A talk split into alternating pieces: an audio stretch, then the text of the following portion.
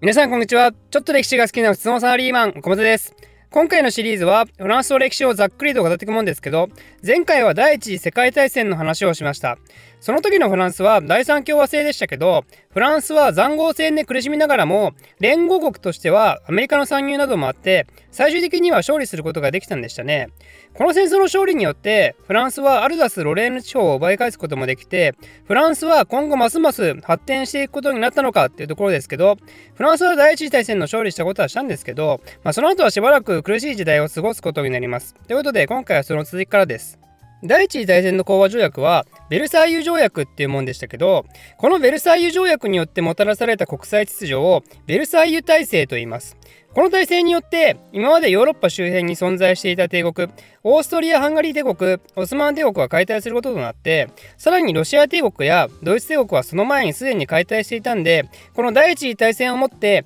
帝国っていうのがヨーロッパから姿を消すことになります。第一次大戦は戦勝国のフランスにとっても非常に厳しい結果をもたらすことになってあの塹壕戦が繰り広げられた北フランスがやっぱ一面焼け野原になってしまってそこにあった町も全て壊滅してしまったんですね。今では景観はさすがに元通りになりましたけど、当時のファツ弾が時々出てくるようですね。で、このフランスの北東部一帯っていうのは、フランスにとっては工業地帯で、石炭なんかの資源が産出される重要な地域だったんですよ。そこが戦争によって荒れてしまったんで、その後のフランス経済の立て直しにすごく時間がかかるんですね。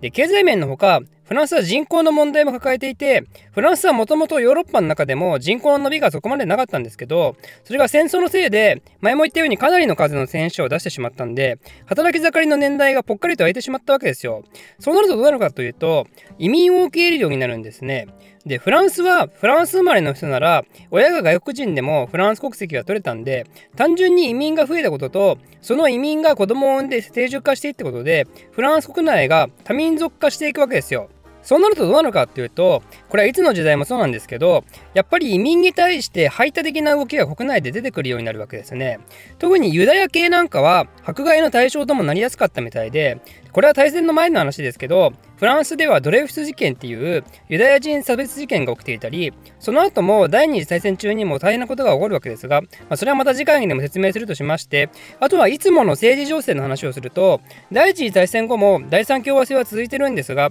まあ、いつもながらにですね、その派閥っていうのは多岐にわたることになります。まあ、いつもながらというか、いつもよりさらにと言った方が正しいですね。しかも右から左への振れ幅がかつてないほどに激しくなるわけですよ。その右の方だといつものように王政復帰を訴える応答派右翼がいるのは変わらないんですけど、この時期になると、議会制民主主義を否定するファシズムの動きも外国で見られ始めてますんで、それに倣ったような立場を取る人たちも出てくるんですね。ちなみにファシズムっていうのはフランスでは結局起こらなかったことですけど、ファシズムの定義っていうのはかなり難しくて、今でもこれといった答えはないらしいんですが、まあ、簡単に言うと、国民っていうのは国家の所有物のようなもんで、なんで国民の所有物も国家のもので、それを束ねるための独裁者が出現して、そして外国への侵略を推奨するようなイデオロギーなんですね。これね、ジャイアンよりひどいですよ。あの、ジャイアンはあくまで、お前のものは俺のものっていうイデオロギーなんで、時にはのび太の所有物を理不尽に取り上げますけど、でも見ず知らずの他人の家に侵略したりはしないですからね。言うなれば、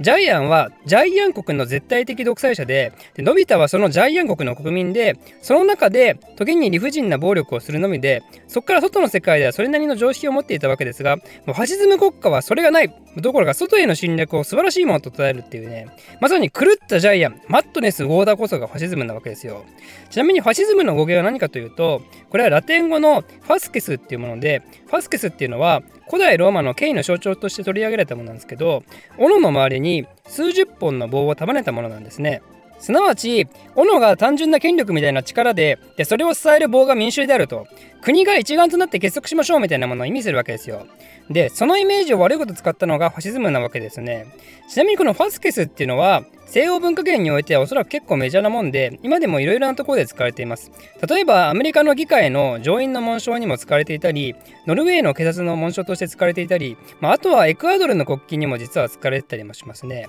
で、とりあえずファシズムの由来は古代ロローマでその古代ローマがあったイタリアにおいてファシズムが生まれるっていうのがまた運命的なもんですねでちょっと話それましたがフランスに話を戻しますとそんな感じで右翼的な人たちもいれば左翼的な人たちもまたかなり強力なキャラクターを持つ集団が出てきていてそれこそまさに共産党ですね。ロシアでは革命に成功したり、ドイツでは失敗したものの一時共産党が勢いを見せていたり、共産主義っていうのが大ブームの時代だったわけですよ。ロシアのボリシビキっていう共産主義者たちによってコミンテルンっていう共産主義者の世界同盟のようなものがその少し前にできていたんですけどこのコミンテルンがバンコクの労働者を団結せよみたいなことをしたわけですね。で、フランスにもそういう思想に影響を受けた人たちがいましたよってことですよ。まただ、その中でも、これまた急進的な人もいれば穏やかな人たちもいて、その穏やかな人たちが社会党って呼ばれる党派を形成して、で、急進的でやべえ奴らが共産党と呼ばれる党派を形成していくことになります。なんで、左翼も左翼で、決して一枚岩ではなく、かなり幅が広いと。で、そんな感じで、右も左もいろんな派閥が存在して、安定的な政権を運営できるような政党もいないので、フランスでは結果として短命政権が繰り返されて、落ち着かない状況が続くんですね。しかもさらに都合の悪いことに、第一次大戦後の世界はとんでもない経済的大打撃を受けますよね。それは何かというと、1929年に始まる世界大恐慌です。これによってフランス経済も打撃を受けて、政治は安定せず、経済は安定せずとかなり状況悪くて、そんで極めつけには政権の汚職事件が発生して、もう一部の民衆が怒り爆発になるんですね。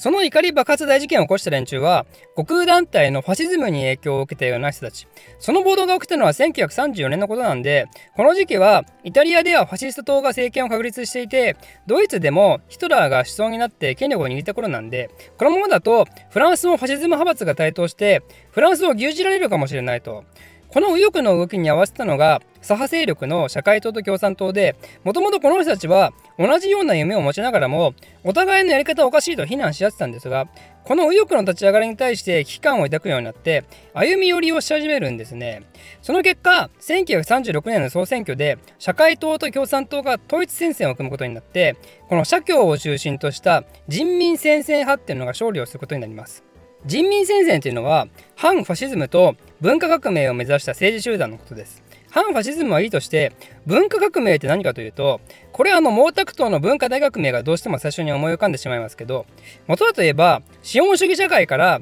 共産主義社会へ移行するための文化を建設していきましょう。そのためには将来の国を担うような知識人を再教育してしっかりと思想や意識の変化を促しましょうみたいな運動のことを指すわけですよ、まあ、文字通り文化の革命なわけですね。毛沢東の場合は自身のための権力闘争に利用されたんで、まあ、非常に血生臭いものになりましたけど決して暴力で反対勢力を血祭りに上げろみたいなもんではありません。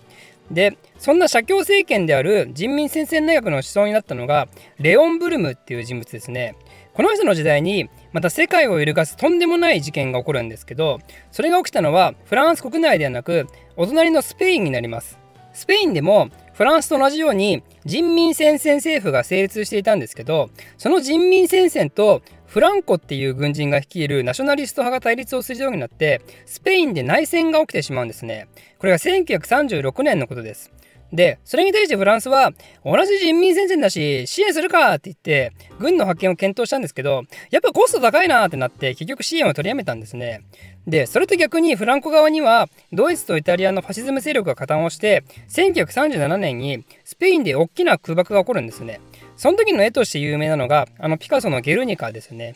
で、そのドイツとイタリアの協力もあって、スペインはフランコの勝利で、フランコ独裁政権が誕生します。で、それに対してフランス国内では、統一先生何してんのみたいな空気になるわけですよ。反ファシストとか言っておきながら、何もしないでただぼーっと戦争を見ていて、気づいたら隣国がファシスト化してるじゃねえかと。フランスとドイツとイタリア、周りファシストだらけじゃねえかと。マットネス強弾に囲まれてるじゃねえかと。ということで、このブルーム内閣は、スペイン内戦の失策が原因で総辞職をすることになって、人民聖戦政権はそのままフェードアウトをしていくことになります。こうしてフランスは国内が未だに安定せず混乱を続ける中周りの国は着々と独裁ファシズム国家が誕生し始めているっていう非常に不穏な空気がフランスを包んでいるわけですがこの後のフランスそして世界は果たしてどうなってしまうのか。ということで、えー、キリがいいので今回はここら辺としてこの続きはまた次回。お楽しみに。